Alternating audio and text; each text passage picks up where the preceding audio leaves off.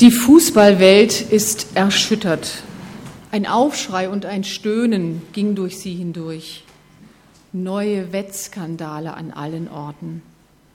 Selbst Deutschland ist nicht verschont geblieben.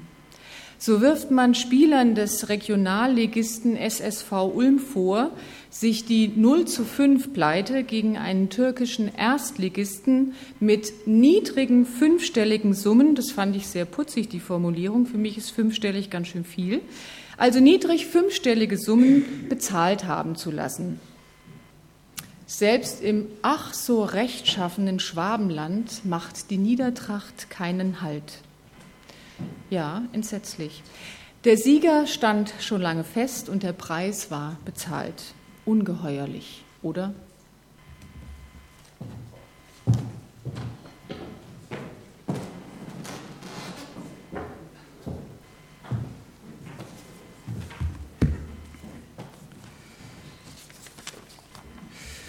Ja, das finde ich auch ungeheuerlich. Und äh, nach der Vorlage, die ich gern aufnehme, ähm, werde ich auch noch mal über das gestrige Spiel vom VfB Stuttgart ähm, nachdenken. Vielen Dank, ja, ähm, über die 1 zu 4 Niederlage ähm, gestern Abend. Und ähm, natürlich, das sind dann schon Dinge, die man sich auch fragt, kann es da mit rechten Dingen zugehen? Als meine Frau und ich gestern Abend das Stadion in Stuttgart verlassen haben, hat sie mich gefragt, wie oft hat der VfB in dieser Saison eigentlich gewonnen, seine Heimspiele? War das jetzt einmal oder zweimal? Ich habe zu ihr gesagt, es war dreimal. Aber trotzdem, ähm, manchmal könnte man sich schon fragen, geht es mit rechten Dingen auch zu? Ähm, sei es jetzt im Sport, oder sei es auch in anderen Bereichen unseres Lebens, auch im Bereich des Glaubens ist es der Fall. Und da ist es eben so, ja.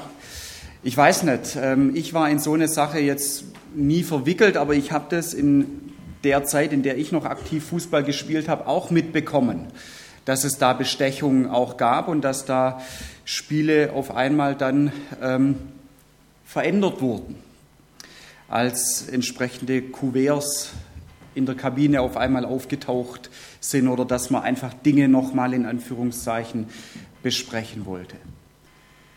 Und es ist für mich schon auch eine Frage, ähm, was ist ein Sieg vielleicht auch wert? Was ist ein Sieg wert? Einerseits im Sport, war das wirklich ehrlich? Oder war er nicht irgendwie auf eine Art und Weise erkauft, wenn es vielleicht später auch rauskommt, dass dieser Sieg wieder aberkannt wird. Dass man sagt, da hat das Fundament nicht gepasst. Das Fundament ist zusammengebrochen von diesem Sieg. Und es ist eine Sache, dieser Punkt, was ist ein Sieg wert, der auch für die Christen wichtig ist und der auch für den christlichen Glauben auch wichtig ist. Auch dort gibt es unterschiedlichste Diskussionen über diesen Sieg von Jesus Christus. Ist es nur ein Sieg von vielen? Ist es ein Sieg, der auf dem Fundament auch steht, das trägt? Oder ist es irgendwann auch so, dass herauskommt, auch das war ein großer Betrug? Das war schon zur Zeit von Jesus so der Fall, dass es unterschiedliche Spekulationen auch gab. Daran hat sich nichts geändert bis in unsere heutige Zeit hinein. Und vielleicht ist es bei dir heute Morgen auch so, dass du dir vielleicht diese Frage auch stellst, was ist dieser Sieg von Jesus wert oder trägt dieses Fundament überhaupt? Ähm, das kann vielleicht sein in der Zeit, wo du sagst, ich interessiere mich für den christlichen Glauben. Ich habe davon gehört und ich gehe dem jetzt auch nach und prüfe da manche Dinge auch nach und es ist gut, wenn du es machst. Oder es ist vielleicht ein Punkt, wo du sagst, ich kann manche Dinge in meinem Leben vielleicht gerade nicht so einordnen. Ich kann das nicht verstehen oder ich habe manche offene Fragen, die nicht beantwortet sind.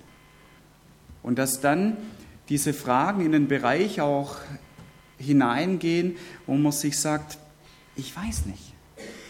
Habe ich wirklich auf den Sieger gesetzt? in meinem Leben?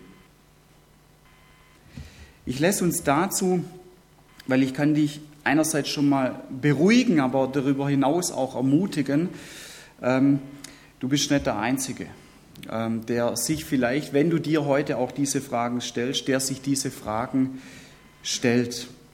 Da gab es vor dir schon viele Personen auch zur Zeit, als Jesus noch auf der Erde gelebt hat und auch kurz danach in den christlichen Gemeinden, die entstanden sind. Und darin hat sich auch nichts geändert bis in unsere heutige Zeit hinein. Und ich nehme mich da überhaupt gar nicht aus. Und weil das eben so ist, haben wir eben auch unterschiedliche Schriften in der Bibel, die genau diese Thematik aufgreifen und uns da ermutigen möchten. Ich lese uns vor aus dem Hebräerbrief von dem zwölften Kapitel die ersten drei Verse und ich lese es vor nach der neuen Genfer Übersetzung. Wir sind also von einer großen Schar von Zeugen umgeben, deren Leben uns zeigt, dass es durch den Glauben möglich ist, den uns aufgetragenen Kampf zu bestehen. Und deshalb wollen auch wir wie Läufer bei einem Wettkampf und deswegen auch heute Morgen dieser Vergleich in den Sport hinein, mit aller Ausdauer dem Ziel entgegenlaufen. Wir wollen alles ablegen, was uns am Laufen hindert, uns von der Sünde trennen, die uns so leicht gefangen nimmt, und unseren Blick auf Jesus richten, den Wegbereiter des Glaubens, der uns ans Ziel vorausgegangen ist. Weil Jesus wusste, welche Freude auf ihn wartete, nahm er den Tod am Kreuz auf sich und auch die Schande, die damit verbunden war, konnte ihn nicht abschrecken. Und deshalb sitzt er auf dem Thron im Himmel an Gottes rechter Seite. Wenn ihr also in der Gefahr steht, müde zu werden, dann denkt an Jesus. Wie sehr wurde er von sündigen Menschen angefeindet und wie geduldig hat er alles ertragen. Wenn ihr euch das vor Augen haltet, werdet ihr nicht den Mut verlieren. Die Aussage hier jetzt in diesem kurzen Abschnitt, aber die Aussage auch in den Abschnitten davor und auch danach ist folgende. Wenn du an Jesus glaubst, bist du auf der Seite des Siegers. Und gib nicht auf, egal in welcher Situation du gerade auch bist. Und da heißt so, ja, wir sind von so einer großen Schar von Zeugen umgeben. Das, da nimmt er Bezug auf das, was er in dem elften Kapitel beschreibt. Da beschreibt er das Leben von unterschiedlichsten Menschen, die an Gott geglaubt haben und die auf Gott auch vertraut haben und was Gott in ihrem Leben auch bewirkt hat. Und da gab es auch Zeiten, wo sie keine Antwort auf manche Fragen hatten. Da gab es Zeiten, die für sie sehr schwierig auch waren. Da gab es Zeiten, die auch nicht so schwierig waren und wo sie auch gesagt haben, das ist genial und es ist so eine Freude, mit Gott im Leben unterwegs zu sein. Und es ist auch egal, was es für eine Zeit auch ist. Ähm, letzten Endes wird darin unterstrichen, in dem Kapitel davor, ich will dich einladen, ich will dir Mut machen, an Gott zu glauben, an Jesus Christus zu glauben und wenn du es tust, gib nicht auf. Ja? Es sagt hier, also da gibt es diese große Schar von Zeugen, deren Leben uns zeigt, dass, durch, dass es durch den Glauben möglich ist, den uns aufgetragenen Kampf zu bestehen. Er spricht es ganz ehrlich an und er sagt, ja, es wird auch Kämpfe geben in deinem Leben und es wird auch Zeiten geben, das wird nicht einfach sein und da wirst du vielleicht auch angefeindet werden. Und da werden Leute vielleicht auch gemein zu dir sein und werden auch Dinge zu dir sagen, die vielleicht nicht rechtens sind und auch nicht gut sind. Dass sie dich vielleicht auch verurteilen und so weiter und so fort. Und er sagt, ja, die Zeiten kann es geben im Leben von einem Christ. Und es ist gut, dass er das hier auch sagt, weil für mich ist es immer gut, es ist immer gut, Dinge auch zu wissen und nicht irgendwie blauäugig in etwas hineinzugehen oder irgendetwas, wo man vielleicht denkt, das darf doch nicht sein, dann nur zu verleugnen. Glaub an Jesus und dann hast du zum Beispiel keine Kämpfe mehr. Auch er sagt, nein, das wird nicht der Fall sein. Aber er sagt, hey, du bist trotzdem auf der richtigen Seite, weil er sagt, du bist auf der Seite des Siegers. Und das ist ein Fundament, das trägt. Und das ist nichts, was irgendwann zusammenbrechen wird, wie wir es jetzt eben gesehen haben, dass manche Siege zusammengebrochen sind. Und er sagt, es ist gut, auf seiner Seite zu sein. Und er gibt da ein paar Tipps für das Glaubensleben auch. Er sagt, ähm, wir wollen alles ablegen, was uns am Laufen hindert. Er zieht ja diesen Vergleich zu einem sportlichen Wettkampf. Also alles ablegen, was einem hindert, ähm, auch in seinem Leben mit Christus. Und da sagt er, uns von der Sünde trennen, die uns so leicht gefangen nimmt. Auch. Sünde, mir gefällt dieser Begriff, wenn man von Sünde auch spricht, von der Zielverfehlung. Dass einfach Gott mit uns bestimmte Ziele im Leben hat, die kann man auch nachlesen in der Bibel, und dass er sagt, wenn du dich auf diesen Weg auch machst und diese Ziele auch im Leben hast, dann kann ich in deinem Leben mich entfalten. Dann kommt mein göttliches Leben in dein Leben hinein und es breitet sich mehr und mehr auch aus. Und deswegen gebe ich dir auch bestimmte Ziele vor und deswegen nenne ich auch bestimmte Dinge ganz klar beim Namen. Und wo ich dir auch sage, das ist Sünde, das ist eine Zielverfehlung, da steuerst du auf etwas zu, was nicht gut ist für dein Leben. Und weil er das nicht möchte, weil er das Gegenteil möchte, sagt er uns das auch sehr klar. Und ich bin total dankbar dafür, dass er mir auch die Augen dafür öffnet und sagt, du wirst ein gutes Ziel, was ich mit dir vorhab, verfehlen, wenn du zum Beispiel diesen Weg auch weitergehst. Und das sagt er hier, leg das ab. Ja, das will dich gefangen nehmen. Ja, das ist manchmal wie so ein, so ein Trick, dass es dich gefangen nimmt, dass es dir vielleicht noch ein gutes Gefühl gibt oder dass du sagst, nein, ich, ich bin im Recht. Vielleicht auch, oder das fühlt sich auch gut an. Ja, Leute vielleicht auch niedrig zu machen, ähm, sich auf eine andere Position auch zu stellen. Er sagt, Sei vorsichtig da. Das nimmt dich ganz leicht gefangen und trenn dich davon.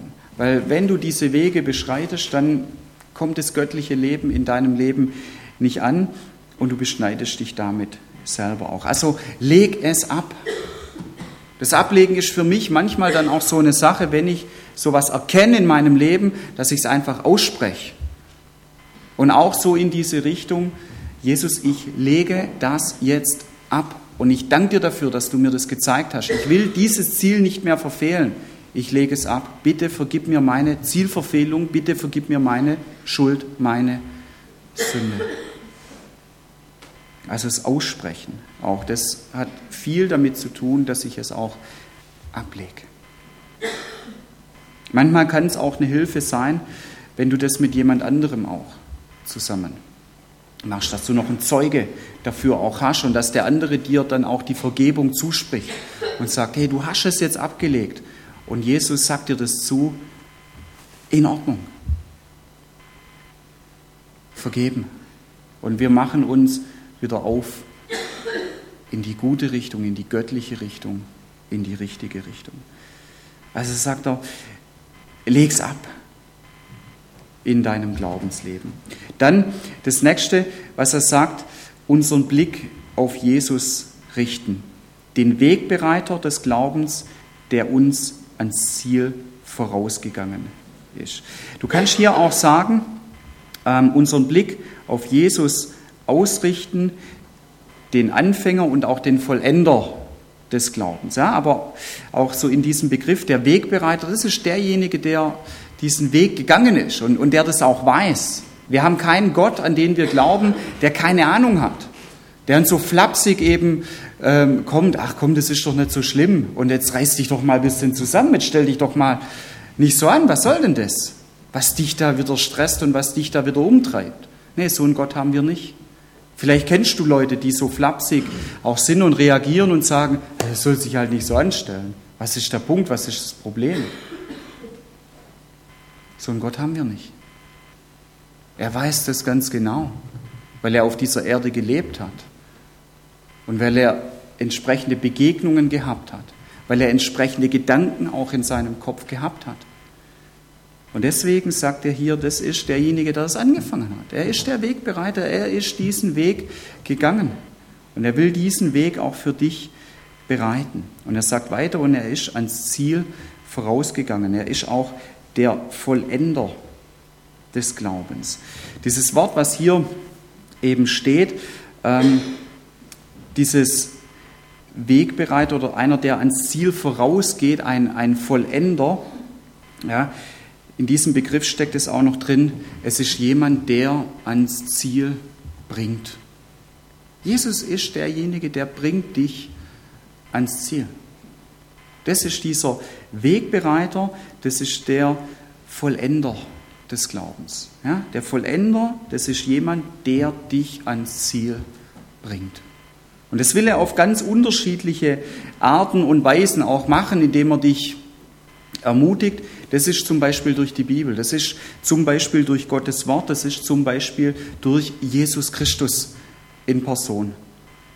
In ähm, Johannes erstes Kapitel, dort steht, dass das Wort Gottes Fleisch geworden ist und dass es unter uns gewohnt hat und dass wir seine Herrlichkeit gesehen haben. Das Wort Gottes ist Fleisch geworden und hat auf der Erde gelebt, das ist Jesus Christus. Jesus Christus will dich selber ermutigen durch sein Wort, durch das Wort Gottes. Und da kann es dir eine Hilfe sein, ja? wenn du das Wort Gottes hörst, wie jetzt heute Morgen du es hörst, oder wenn du es auch selber durchliest. Ja? Und ich mache das immer mal wieder so, ähm, dass ich mich über eine lange Zeit auch mit einer Passage aus der Bibel beschäftige.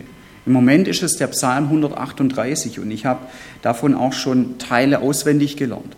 Ich lese da mal den achten Vers vor von dem Psalm 138, der für mich eine große Ermutigung ist. Der Herr wird alles für mich zu einem guten Ende bringen. Herr, deine Güte währt ewig und was du zu tun begonnen hast, davon wirst du nicht ablassen. Den Vers habe ich auswendig gelernt und den lese ich immer wieder auch durch. Den sage ich mir immer wieder auch vor und den bete ich auch immer wieder auch so durch. Das ist das Wort Gottes wie er dich ermutigen kann. Das ist eine Seite. Eine andere Seite ist durch den Heiligen Geist. Wenn du an Jesus glaubst, hast du den Heiligen Geist in dir drin. Und ich lese aus dem Johannes Evangelium aus dem 14. Kapitel vor, was Jesus selber über den Heiligen Geist gesagt hat, den jeder Gläubige, jeder, der an Jesus Christus glaubt, empfängt. Und wenn du an ihn glaubst, dann hast du den Heiligen Geist. Johannes 14. Kapitel und davon den Vers 16. Der Vater wird euch an meiner Stelle einen anderen Helfer geben, der für immer bei euch sein wird. Ich werde ihn darum bitten.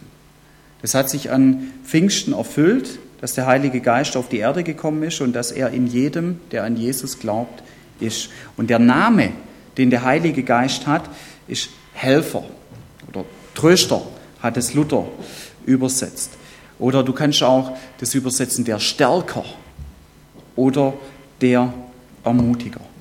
Ja, das sind nur zwei Punkte, die ich heute Morgen mal rausgreife, wie dich Jesus da dann auch ermutigen möchte, ja, indem du deinen Blick auf ihn ausrichtest. Ja, also Aufsehen zu ihm auch.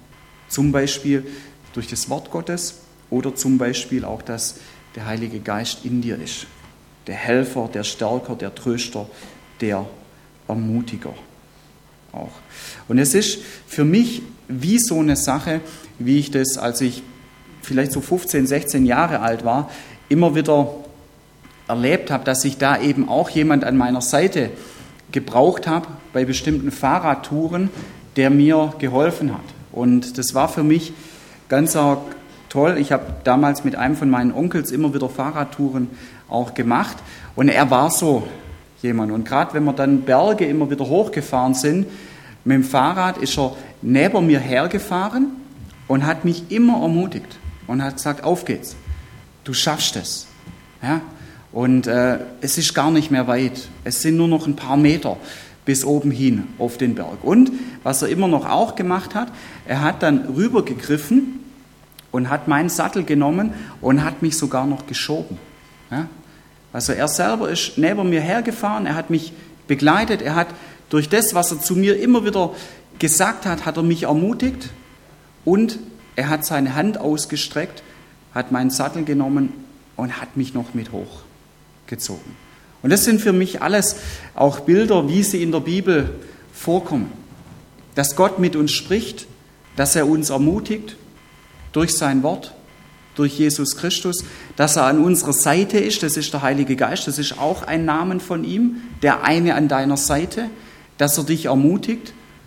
Und die Hand Gottes, die auch nach dir greift und die auch reinkommt in dein Leben und wirkt in deinem Leben, ist für mich auch so ein Bild.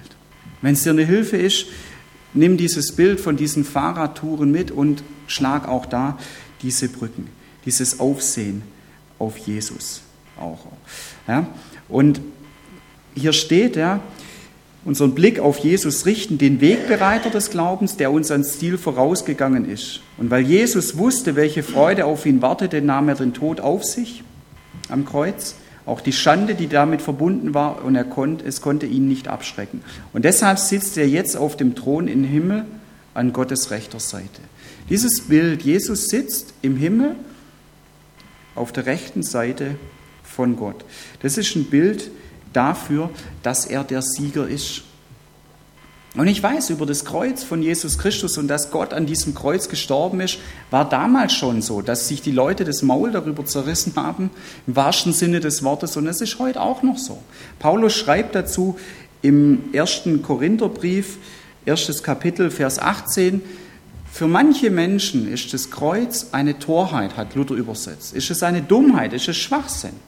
Er sagt aber, für die Menschen, die an Jesus Christus glauben, ist es eine Kraft Gottes, ist es eine Gotteskraft. Das kannst du nur erfahren, wenn du dich darauf einlässt. Ja, du kannst es nicht erfahren aus der Distanz. Weil rein menschlich gesehen würde ich auch sehen, vielleicht siehst du das ein bisschen anders, rein menschlich, würde ich auch sagen, das passt irgendwie nicht zusammen. Und es passt irgendwie auch nicht zu Gott zusammen. Also könnte schon was dran sein an diesem Gedanken, dass es eine Torheit ist, dass es eine Dummheit ist, dass es Schwachsinn auch ist. Von dem her, du kannst es nur erfahren und auch dann beurteilen, wenn du dich darauf einlässt, nicht aus der Distanz. Und Jesus hat es durchgezogen. Und er sitzt auf dem Thron im Himmel an Gottes rechter Seite. Das heißt, es ist abgeschlossen. Das heißt, er sitzt da. Er ist der Sieger. Da, daran gibt es nichts mehr zu rütteln. Da gibt es nicht mal noch mal einen zweiten Akt oder noch mal was zu verhandeln. Es ist abgeschlossen. Und er ist zurückgegangen in den Himmel und sitzt am Thron Gottes. Er sitzt. Abgeschlossen. Fertig. Nichts mehr zu tun. Aber er hat uns nicht allein gelassen. Ne? Deswegen hat er den Heiligen Geist geschickt, wie er es versprochen hat. Und wenn du an Jesus Christus glaubst, dann bist du auch auf der Seite des Siegers, dann bist du auch auf dem Siegespodest. Gibt es ja manchmal so bei Olympiade zum Beispiel dann auch so Siegerproteste. Wenn du an Jesus Christus glaubst, dann bist du da drauf, auf diesem Podest. Und da gibt es nichts und niemand, der sagen können sie es, klar, ja, du bist da gar nicht drauf und so. Da gibt es nichts und niemand, was dich auch runterziehen kann. Der Einzige, wer es mag, bist du selber, dass du sagst, okay, ich will nicht mehr, ich gehe runter. Die Freiheit lässt dir Gott. Aber wenn du an Jesus glaubst, bist du auf der Seite des Siegers und bist du auf diesem Siegespodest.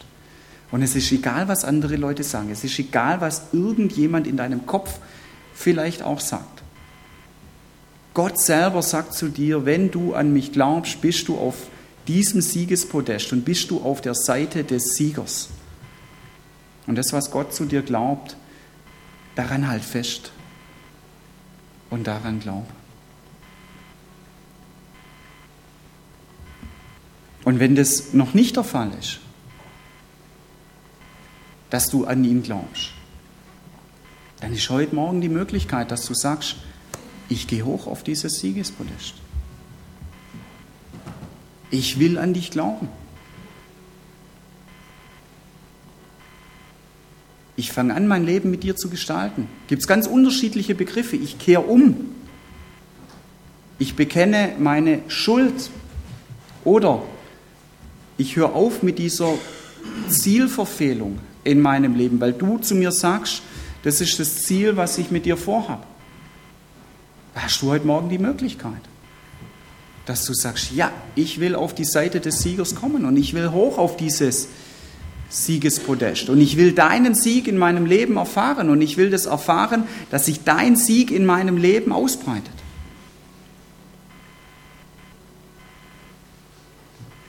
Wenn das der Punkt ist, dann spricht es nachher vielleicht aus in einem Gebet, in einem Gebet, was ich jetzt nachher nach der Predigt sprechen werde. Oder wenn du sagst, es geht mir zu schnell, ich will da nochmal mit jemand drüber reden, dann geh auf jemand zu und sprich mit ihm darüber. Wenn du sagst, dass ich vielleicht dir sympathisch bin und dass du das mit mir durchsprechen möchtest, ich bin noch eine Weile da. Und ich mache hier nicht Werbung für unsere Gemeinde oder so. Ich mache Werbung für das, was uns Gott ans Herz legt, dass er sagt, hey, ich will in dein Leben reinkommen und ich will meine göttliche Art, mein göttliches Leben in deinem Leben entfalten.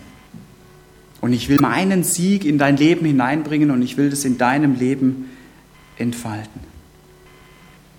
Und so eine letzte Seite, was, was hier in diesem letzten, in diesem dritten Vers von diesem kurzen Abschnitt, den ich gelesen habe, drin ist. Er sagt, wenn ihr also in der Gefahr steht, das ist jetzt für die Leute, die schon an Jesus glauben, müde zu werden, dann denkt an Jesus. Denkt an Jesus, denkt über Jesus nach, was er gemacht hat. Wie sehr wurde er von sündigen Menschen angefeindet und wie geduldig hat er alles ertragen. Jesus hat eine Vision gehabt. Der hat ein Bild gehabt, der hat einen Auftrag gehabt und er hat ein Herz gehabt für uns Menschen, was er immer noch hat auch. Und diese Vision, dieses Bild, dieser Wunsch, was er hatte, er hat gesagt, ich will das Leben nicht ohne die Menschen verbringen und ich will die Ewigkeit nicht ohne die Menschen verbringen. Und daran hat er sich immer orientiert. Und deswegen hat er es auch durchgezogen und deswegen ist er diesen Weg auch gegangen. Wie sehr er auch von sündigen Menschen angefeindet worden ist. Und er hat gesagt, nein, ich habe diese Vision, ich habe dieses Bild, ich habe dieses Auf, diesen Auftrag, ich habe dieses Herzensanliegen. Und deswegen ziehe ich es durch. Und deswegen sagt er uns auch hier, ich will das gemeinsam mit dir machen. Und ich will es auch, so flapsig gesagt, mit dir gemeinsam durchziehen. Wenn ihr euch das vor Augen haltet, werdet ihr nicht den Mut verlieren. Dann wirst du wieder neuen Mut bekommen. Dann wirst du wieder neue Kraft auch bekommen. Und von dem her, gib nicht auf. Gib nicht auf. Und Jesus sagt uns das auch zu. Sein Sieg ist nicht durch Manipulation zustande gekommen. Sein Sieg ist ein Sieg, der auf dem festen Felsen auch steht, der nicht zusammenbrechen wird. Aber letzten Endes wie immer im Glauben an Jesus Christus, nie aus der Distanz, immer nur aus der Nähe, aus der Verbindung, aus der Beziehung mit ihm, kannst du das selber erfahren und auch beurteilen. Gib nicht auf. Egal an welcher Stelle du gerade stehst, dass du schon mit Jesus unterwegs bist, an ihn glaubst, ob du auf der Suche nach ihm auch bist. Gib nicht auf. Weil Jesus ist der Sieger und er hat ein gutes Ziel, keine Zielverfehlung mit dir vor. Und er will dich zu diesem Ziel und zu diesen Zielen, die er mit dir persönlich dann auch zusätzlich noch vorhat, bringen. Amen. Ich bete mit uns.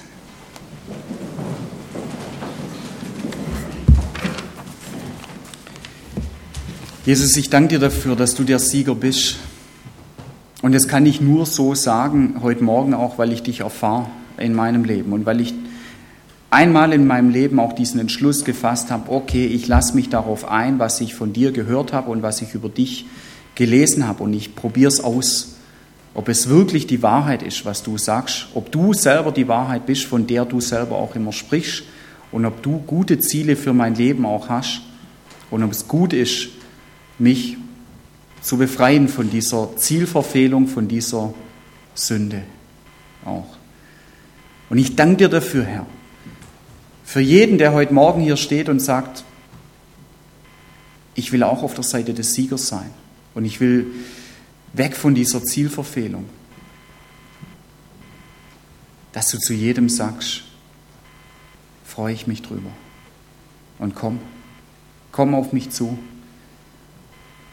Und ich danke dir dafür, dass du dann reinkommst in dieses Leben mit deinem Sieg und dass sich dein Sieg ausbreitet in diesem Leben. Und Herr, ich bitte dich für jeden heute Morgen, der auch hier steht, sei es, dass er in so einer Situation drin ist, sei es, dass er das vielleicht für zukünftige Situationen auch braucht, dass du ihm ganz neue Kraft gibst, ganz neue Mut gibst, Ermutigung auch, dass er auf der Seite des Siegers auch steht und dass nichts und niemand daran etwas ändern wird auch. Ich bitte dich auch darum, je nachdem, wie wir es gerade brauchen, durch dein Wort, durch deinen Geist, diese Ermutigung, diese Unterstützung, vielleicht auf der Ebene, vielleicht auf einer Fahrt bergab, vielleicht geht es auch einen Berg gerade hoch. Du weißt es und ich danke dir dafür, dass du das machst auf die Art und Weise, wie das jeder heute Morgen und darüber hinaus auch braucht. Amen.